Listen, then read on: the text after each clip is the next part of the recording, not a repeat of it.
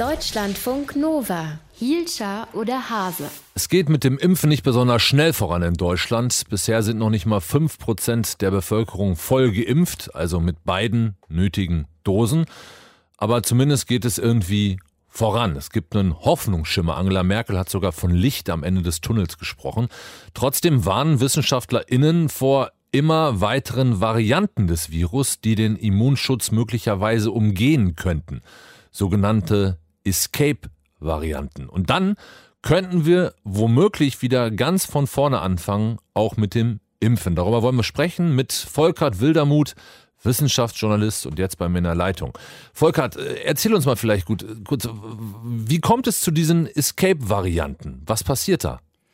Ja, Viren sind ja einfach beweglich. Die vermehren sich und dabei gibt's Fehler, also Mutationen. Und wenn die irgendeinen Vorteil bieten, dann breiten die sich einfach aus. Siehe B117. Also diese Variante ist einfach schneller unterwegs. Das ist ein Vorteil, breitet sich aus. Wenn wir jetzt nach Südafrika oder Brasilien gucken, da haben sich ja schon viele Leute infiziert und da gibt's diese Varianten B1351 bzw. P1 und die können der Immunantwort ausweichen. Das ist ein Vorteil, denn jetzt können sie plötzlich Leute ein zweites Mal als Mittel zur Selbstvermehrung nutzen.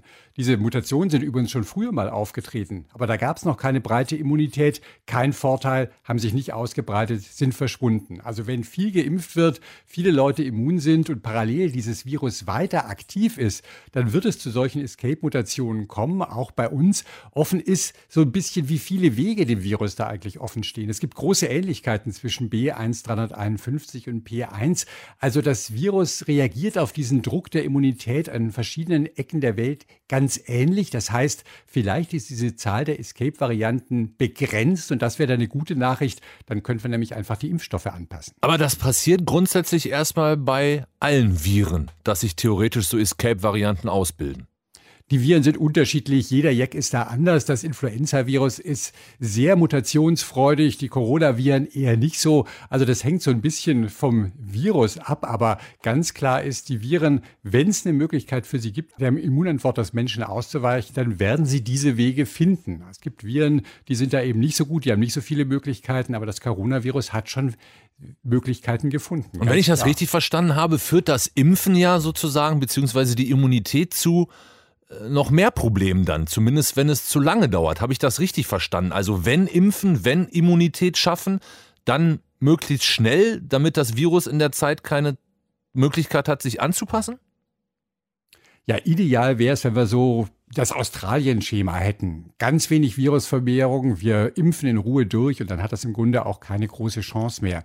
Aber wenn die Sache so ist wie aktuell in Brasilien, das Virus vermehrt sich wie Hölle, es wird ganz wenig geimpft, und trotzdem sind viele schon immun, dann baut sich einfach dieser Druck auf und das Virus hat viele Möglichkeiten auszuprobieren, zu reagieren. Aber die Alternative ist natürlich nicht nicht zu impfen. Denn wenn wir nicht impfen, dann stecken sich die Leute einfach so an und sind nicht geschützt und erkranken vielleicht schwer. Also impfen ja in jedem Fall, aber natürlich möglichst schnell und vor allem parallel in der Umgebung, wo wir versuchen, das Virus runterzudrücken. Also eher Lockdown verlängern. Das hört sich so ein bisschen so an, als ob wir in einem ganz schönen Schlamassel uns befinden würden.